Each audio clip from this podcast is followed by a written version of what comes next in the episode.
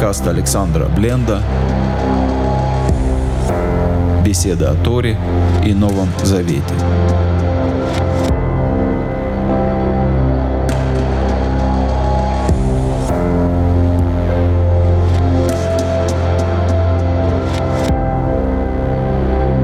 Шалом, дорогие друзья! Добрый день! Снова рад видеть всех, кто с нами собрался, кто к нам присоединяется. Мы с вами с Божьей помощью продолжаем изучать Танах, продолжаем изучать книгу Берешит, Бытие, и будем читать 35 главу книги. Начнем с молитвы и снова прошу Всевышнего о защите для всех тех, кто сегодня под бомбежкой, под обстрелами, кто сегодня стал беженцем, потерял семью, для тех, кто болен, кто нуждается в помощи, для всех тех, кто сегодня страдает, кто нуждается в помощи, кто нуждается в милости, пусть будет помощь, милость и благословение и мирное небо.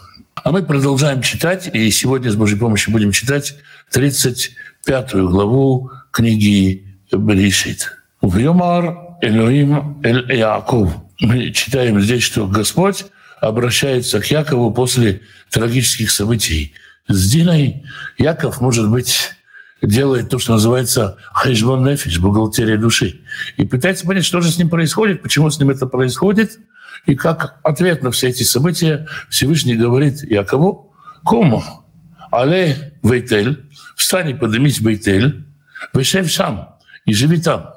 Веасе шам мизбех, Амирайлех, и сделай там жертвенник Богу, который открылся тебе, Беберхаха Мифней Исав Ахих, когда ты убегал от Исава, брата своего. То есть вспомни, что ты обещал, что ты принесешь жертву, построишь здесь жертвенник, здесь, на месте, на котором я тебе открылся. Иди и выполни свое обещание.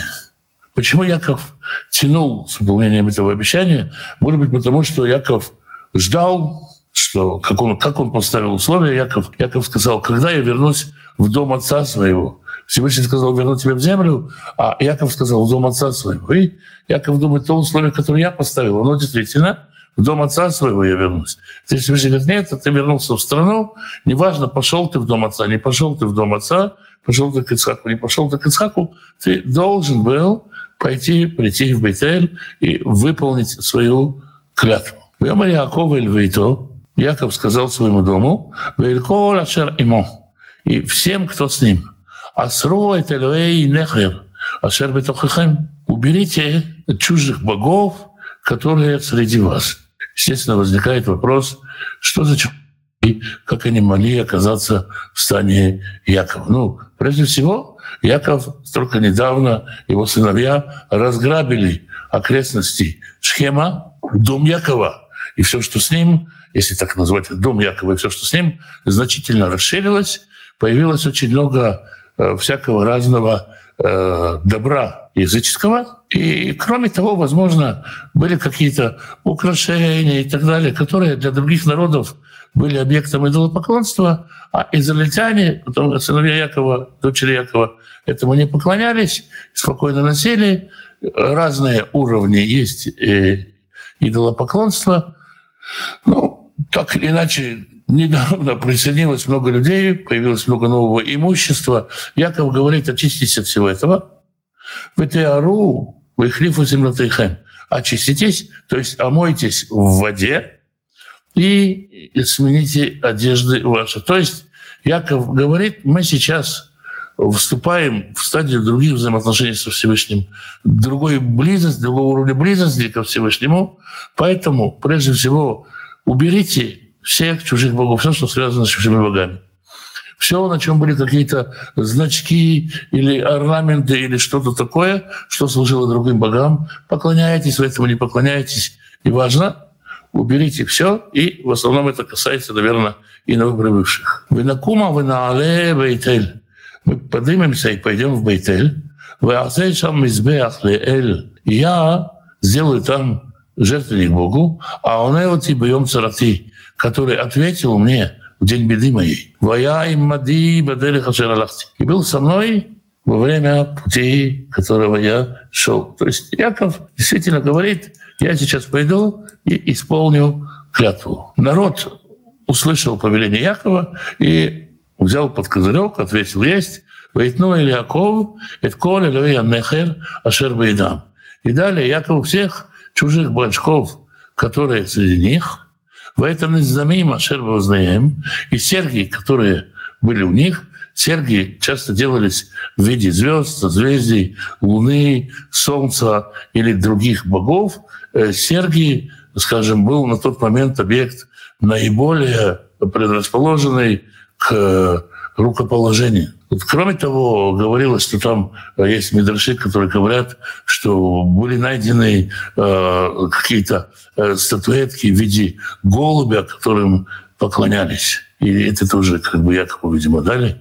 Видимо, голубь был объектом поклонения. Там, как говорят некоторые медраши, «Ваитмана там Яков, тахата айла ачер эмешхем». Яков похоронил их под дубом, который в Шхеме.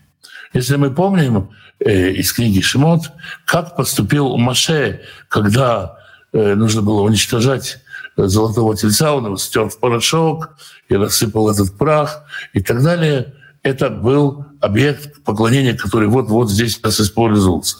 Здесь, скорее всего, речь идет не совсем о башках, которым поклоняются, а больше о музейных экспонатах, о том, от чего отказались, от поклонения чему отказались, поэтому это просто хоронится. В Иису, вы так отрываем Арим Ашер там, Лёртву Ахарей на Яков. И пошли они, и было э, страх был на всех городах, которые был вокруг них, и их не преследовали. Яков не просто уходит во время благополучия, в мирное время.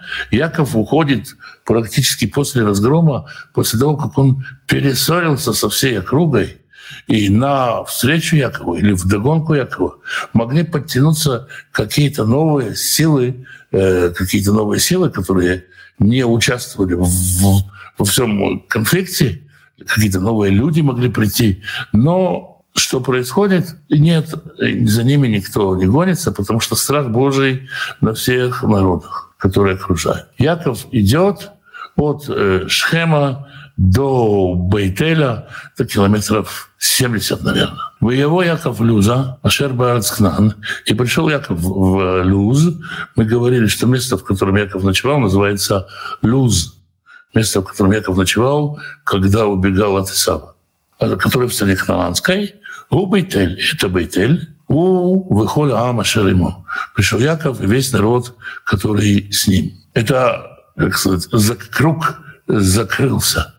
Можно сказать, что мы читаем главу, которая своеобразный эпилог долгому-долгому рассказу, долгому-долгому путешествию.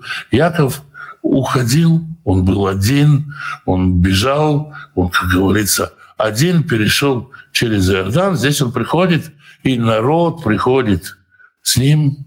Веменшам Мизбех и построил там жертвенник. Выиграли Маком Эйд Бильтейль и назвал это место Бог Бейтеля. И сам Нигну Алав Элоим, потому что там открылся ему Бог, Бебераху, Мифней, Ахив, когда он убегал от брата. Если мы прочитаем дословно, написано «Кишам Нигну Алав Элоим». Там открылись ему боги. Нигну — это глагол во множественном числе. И, ну, во-первых, грамматически в Писании очень часто слово «элюим» сочетается с глаголом в множественном числе. Во-вторых, можно понять здесь, что откровение Бога было через ангелов. Там открылись ему ангелы. Слово «элюим» означает иногда и ангелы. Там было такое откровение, и он видел Бога в ангелов, когда он убегал от Исава. Я говорю об этом, потому что каждый раз, когда мы встречаем такую грамматическую формулу, есть люди, которые хотят сделать из этого какие-то далеко идущие мистические выводы, но язык который не совсем позволяет так разгуляться. В восьмом стихе очень странное событие. Потом от двора. И умерла двора. Миянекет Ривка, кормилица Ривки. Витиквер Митахат Левейтель, и похоронена рядом с Бейтелем, Тахат Алон, под дубовым деревом, Вайкра Шмо Алон Бхот.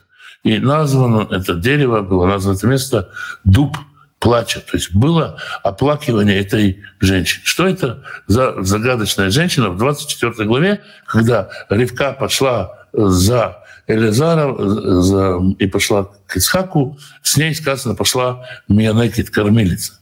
Понятно, в богатых домах э, к ребенку представляли кормилицу, э, она же и э, воспитательница, и э, в данном случае понятно, что она пошла, она была с Ривкой, как она оказалась с Яковом, и почему Тора говорит о ее смерти, почему отдельно говорится о смерти, почему она удостоилась оплакивания. Видимо, женщина это очень старая, Ривка уже не молодая, а ее кормилица как минимум на 13-14 лет старше ее, э, кормилица и э, воспитательница, как это переводят переводчики, Девора, пчела, Э, имя пчела, которое переводится как пчела. Само слово пчела означает старательно трудящаяся, жужжащая, говорящая. Дебора — это образ наставницы, воспитательницы, которая, собственно, воспитала Ревку позволила ей, э, дала ей возможность ну, стать такой вот, с одной стороны,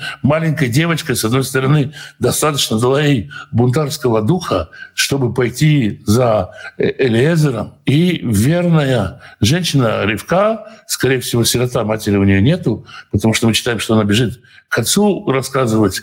Эта женщина, э, видимо, и заменила ей мать для Якова, она, значит, выходит и как бабушка, как она оказалась вместе с Яковом. Мы читали, что Ривка, когда отсылала Якова, она сказала, потом, когда все угомонится, утихомирится, я за тобой кого-нибудь пришлю.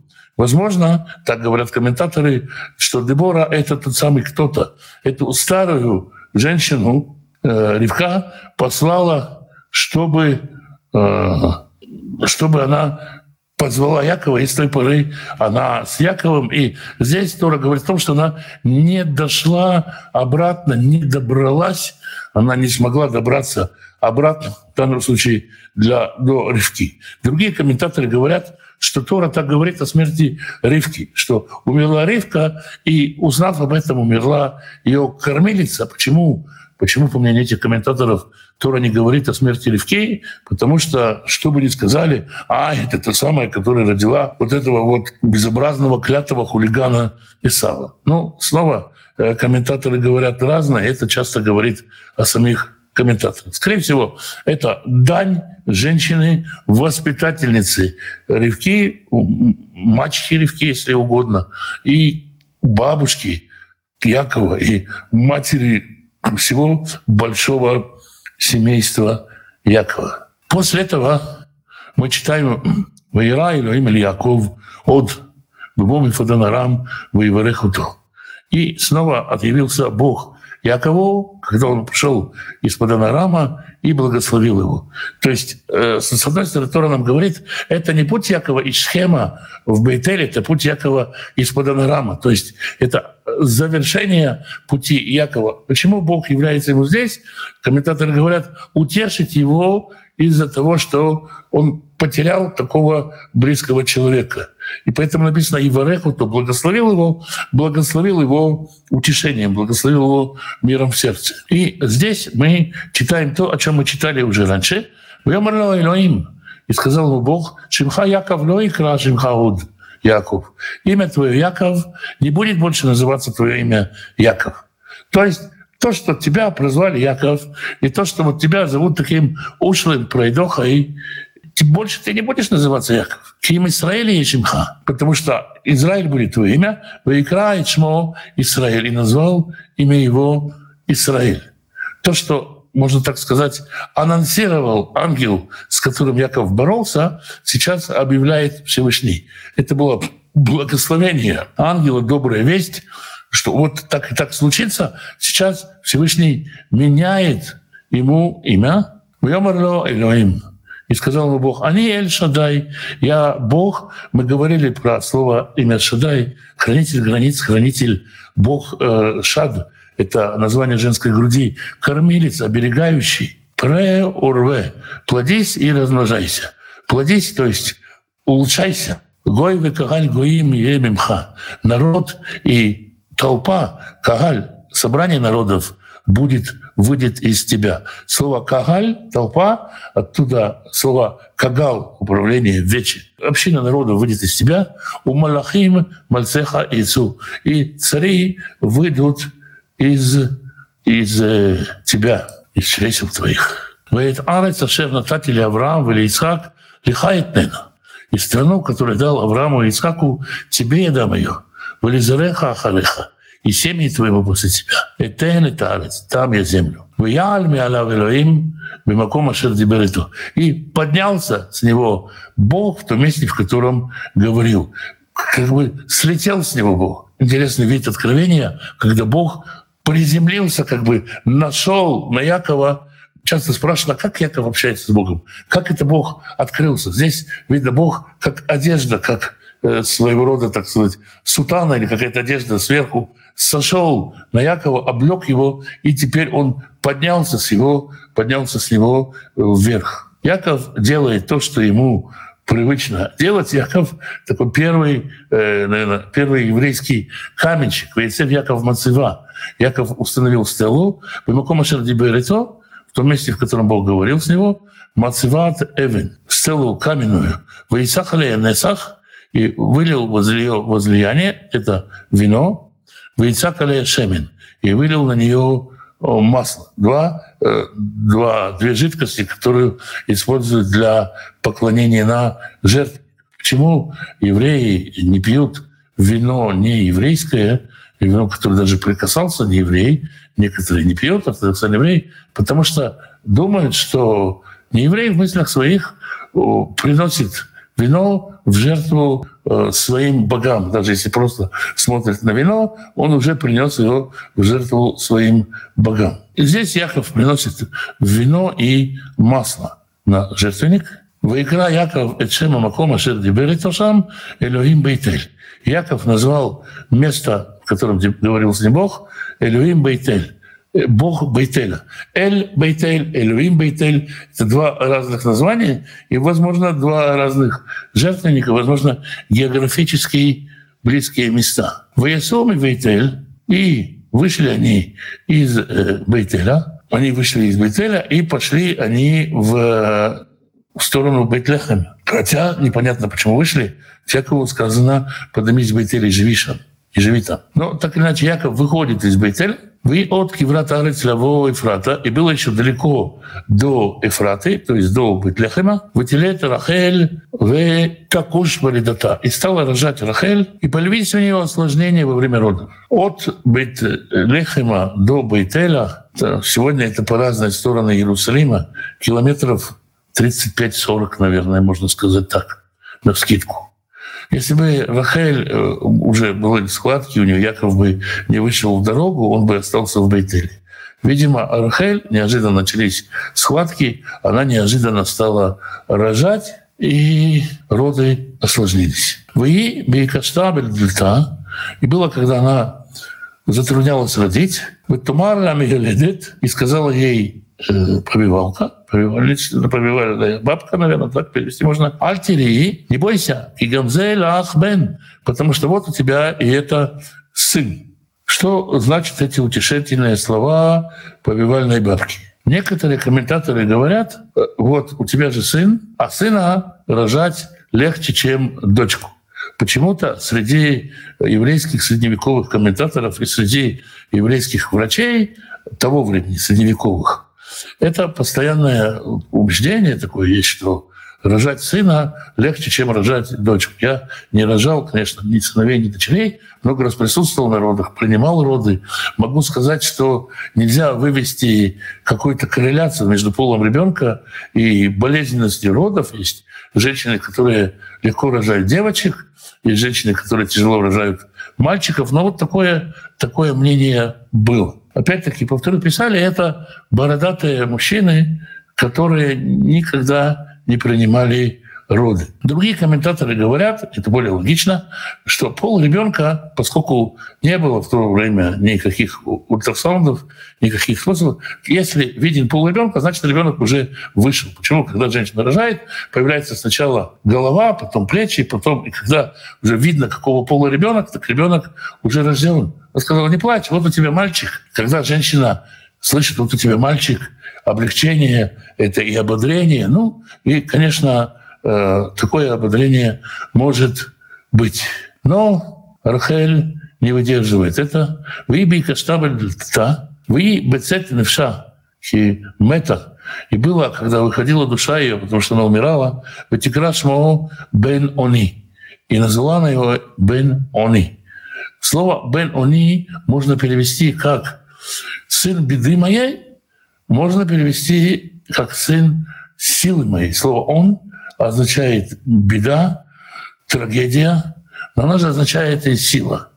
Вавив королю Беньямин. А отец, то есть Яков, назвал его Беньямин. Можно сказать, что ж такое нехорошо. Рахель родила, умирая, последняя воля ее. Она не увидела этого мальчика, она не будет его растить. Почему же Яков называет его другое имя? Яков просто толкует и дает одно из, так сказать, возможных толкований Бен Они, Бен Ямин, сын э, правой руки, сын силы. Воецев Яков Мацева, архиврата, и снова Яков поставил стелу на ее могиле. У Мацеват Киврат Рахель отдаем. Это стела на могиле Рахели до сего дня. Чего здесь нету? Здесь нету времени оплакивания. Здесь нету никакого времени скорби, не написано, что загрустил Яков, что заплакал, что семь дней ее оплакивал. Яков продолжает путь, вот он похоронил Рахель и пошел дальше. Рахель стала главной проматерью для всего народа Израиля. Именно она будет оплакивать сынов Израиля. Именно ее видят как проматерь сквозь поколение. Почему, почему Рахель здесь умирает, за что Рахель умирает, можно, конечно, сказать, ну, так случилось, так бывает. У женщины бывают тяжелые роды, и много женщин тогда умирало во время родов. Но можно посмотреть и сказать, что вот есть Рахель, про Рахель мы говорили, что это то, что хочется здесь и сейчас. Это то, что вот прямо сейчас. А Лея — это то, что перспектива, то, что уготовано человеку, его план. Рахель, можно сказать, это такая версия невесты э, из э, шоколадно-букетно-конфетного периода. Лея — это женщина надолго. И в, в изгнании можно было иметь двух жен, в стране Израиля это уже не пройдет. И Рахель подходила для изгнания, для вот этого времени скитаний в стране, когда нужно строить будущее, будущее за Леей, которая родит большинство детей. И это похоже на то, что происходит между Моше и Ишуа Бенуном. Можно, можно сопоставить так. Другие говорят, и в этом тоже есть резон, мы помним, что Яков сказал Лавану, у кого ты найдешь этих терафимов, тут проклят, хотя Лавана не нашел. Говорит, проклятие праведника имеет силу, поэтому Рахель умерла рано. Ну, может быть, это все стечение обстоятельств, и все вот так вот слилось. Так или иначе, есть две разные как сказать, две разные женщины. Они, наверное, в жизни любого человека, и любая женщина, она и Рахель, и Лея для своего мужа. Если ты думаешь, что ты женился на женщине, и через 50 лет она будет точно такой же, то ты сильно ошибаешься. Виса Израиль вейто Алла миалла лемигдаль Эдер. И Яков, Израиль, продолжил свой путь и поставил свои э, шатры от, рядом с Мигдаль-Эдером. Это еще одно из мест на пути в сторону Бетеля. Вы Бешхон Израиль Барацаи. И было, когда Израиль находился в том месте, Ваилех Рувен, и пошел Рувен, Ваишхав эт Бельга Пелеги Шавив. И возлег, или, скажем напрямую, изнасиловал Бельгу наложницу своего отца. Комментаторы, которым страшно читать про то, что творится в семье, Яков говорит, просто переворошил у нее постель, не трогал ее саму. Но из того, что мы знаем позже, вообще в Танахе, в истории, по совету э, Ахитофеля, Авшалом изнасиловал 10 наложниц царя Давида. Это такой способ мести, борьбы за какую-то вот э, власть, за какое-то влияние. Что произошло? Можно так сказать. Вот Рувен, первенец Леи. Его мама, нелюбимая жена, все время в шатре. Яков в шатре с Рахель. Особенно, когда э, Рахель беременная и ждет э, родов, ждет маленького ребенка. И вот э, нужно сказать, ладно, это сестры. Это сестры. И ладно, тетя, ладно, сестра мамина. Но когда Рахель умирает, можно сказать, ну теперь-то Яков будет с Леей, будет с нашей мамой. Теперь наша мама не будет одинока. Но Яков, а что Яков?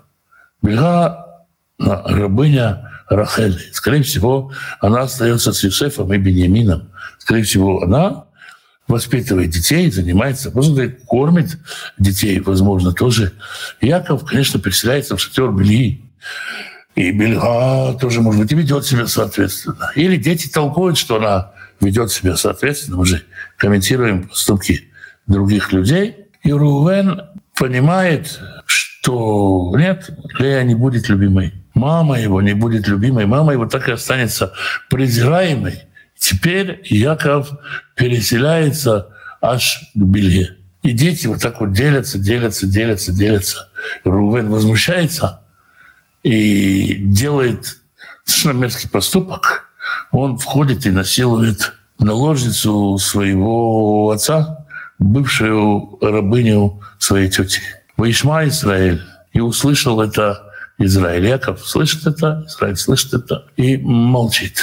Вою бне Яков Шнеймасар. И были сыновья Якова Шнеймасар, 12. Почему вдруг Тора об этом говорит? Яков, может быть, на основании этого, не гневаясь на Рувена, с Рувеном он потом разберется. Здесь Яков молчит по отношению к Рувену. Яков думает, у меня же все-таки 12 детей. То есть этот поступок Рувена заставил Якова осмыслить, что детей-то у него 12, и только те двое, что от Рахели. И теперь перечисляются дети в том порядке, в котором они родились. Сначала сыновья Леи. Лея, Хор Яков Рувен, сыновья Леи, первенец Якова Рувен, вы Леви, и Шимон и Леви, вы Иуда и Иуда, вы Исахар, вы Звулун, и Исахар и Звулун. Бней Рахель, Йосеф, у Беньямин. Сыновья Рахели, Йосеф и Беньямин. Снова во вторую очередь сыновья наложниц. Увней Бельга, Шевхат Рахель, сыновья Бельги, рабыни Рахели, Дан и Нафтали. Увней Зельпа, Шевхат Лея, и сыновья Зельпы, рабыни Леи, Гад Вяшер. Гад Яшер. Эли бли Яков, Ашер Ильдуло, Выпадан Арам. Это сыновья Якова, которые родились у него в Падан-Араме. Причем здесь есть некоторая неточность. Сын Якова Бениамина, о котором говорится в 24 стихе, не родился в Паданараме.